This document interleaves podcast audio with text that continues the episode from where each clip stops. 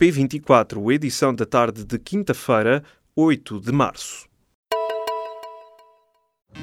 Apresentamos a nova gama de veículos híbridos plug-in. Uma tecnologia que veio para mudar o futuro. BMW iPerformance.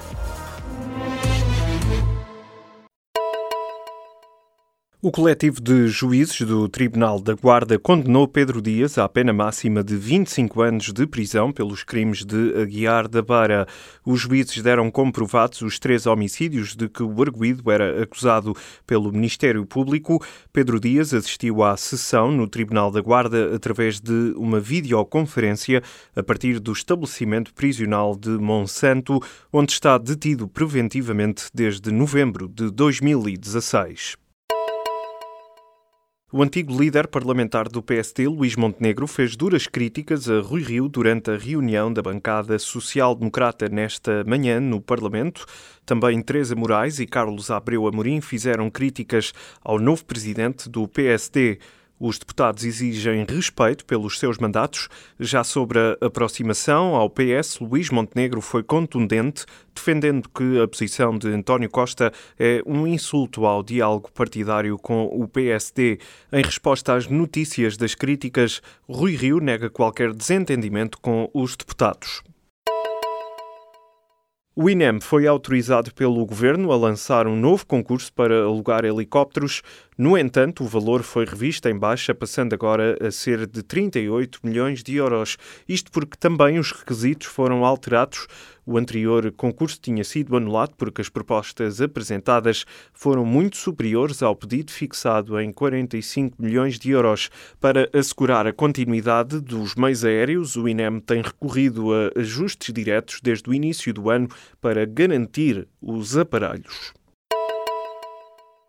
Ficou em prisão preventiva o técnico informático que terá roubado a password de uma procuradora para aceder a informações em segredo de justiça e que estão relacionadas com os e-mails do Benfica. Já o assessor jurídico do Clube da Luz, Paulo Gonçalves, e que terá corrompido aquele técnico, está apenas proibido de contactar outros quatro arguídos do caso.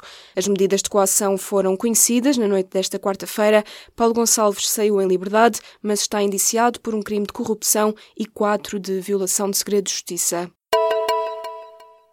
A chegada de uma coluna humanitária à região de Guta Oriental, nos arredores de Damasco, na Síria, marcada para amanhã desta quinta-feira, foi mais uma vez adiada.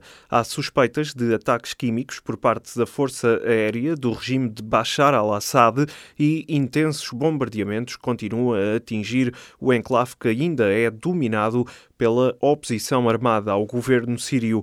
De acordo com o que relatam as agências internacionais, os caminhões do comboio humanitário conjunto do Comitê Internacional da Cruz Vermelha, o Crescente Vermelho e das Nações Unidas estão parados nos arredores de Guta Oriental. O objetivo era distribuir mantimentos e material médico na principal cidade do enclave. As estatísticas divulgadas pelo Eurostat mostram que, por cada euro pago aos homens em 2016, as mulheres portuguesas receberam apenas 82,5 cêntimos. E segundo uma publicação do Observatório das Desigualdades, em Portugal, as mulheres com mais de 65 anos ganham menos 43,4% do que os homens. É a terceira diferença salarial mais elevada da Europa, a seguir a Chipre e Espanha. Mas as desigualdades de género em Portugal Portugal também se revelam em outros números. Apenas 7,5% dos municípios portugueses têm liderança feminina e as mulheres ainda despendem em média o dobro do tempo dos homens no cuidado doméstico.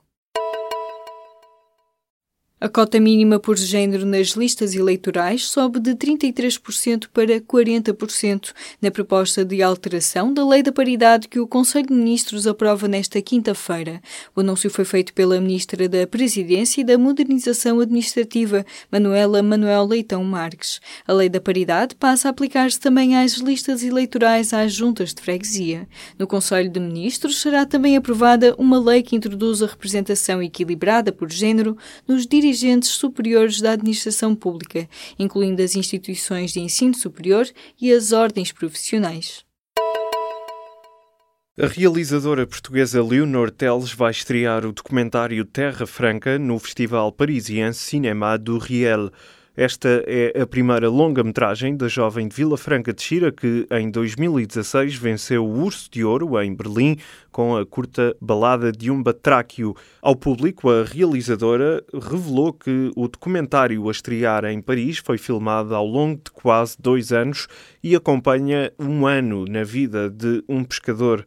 A apresentação no Festival de Cinema Parisiense está marcada para 25 de março. O Sporting recebe nesta quinta-feira em Alvalade o Victoria Pleasant na primeira mão dos oitavos de final da Liga Europa. O treinador dos Leões, Jorge Jesus, não pode contar com os lesionados Podense e Dombiá. O avançado Paz Dost e o defesa Piccini realizaram o último treino de forma condicionada. O encontro está marcado para as 8 e 5 da noite.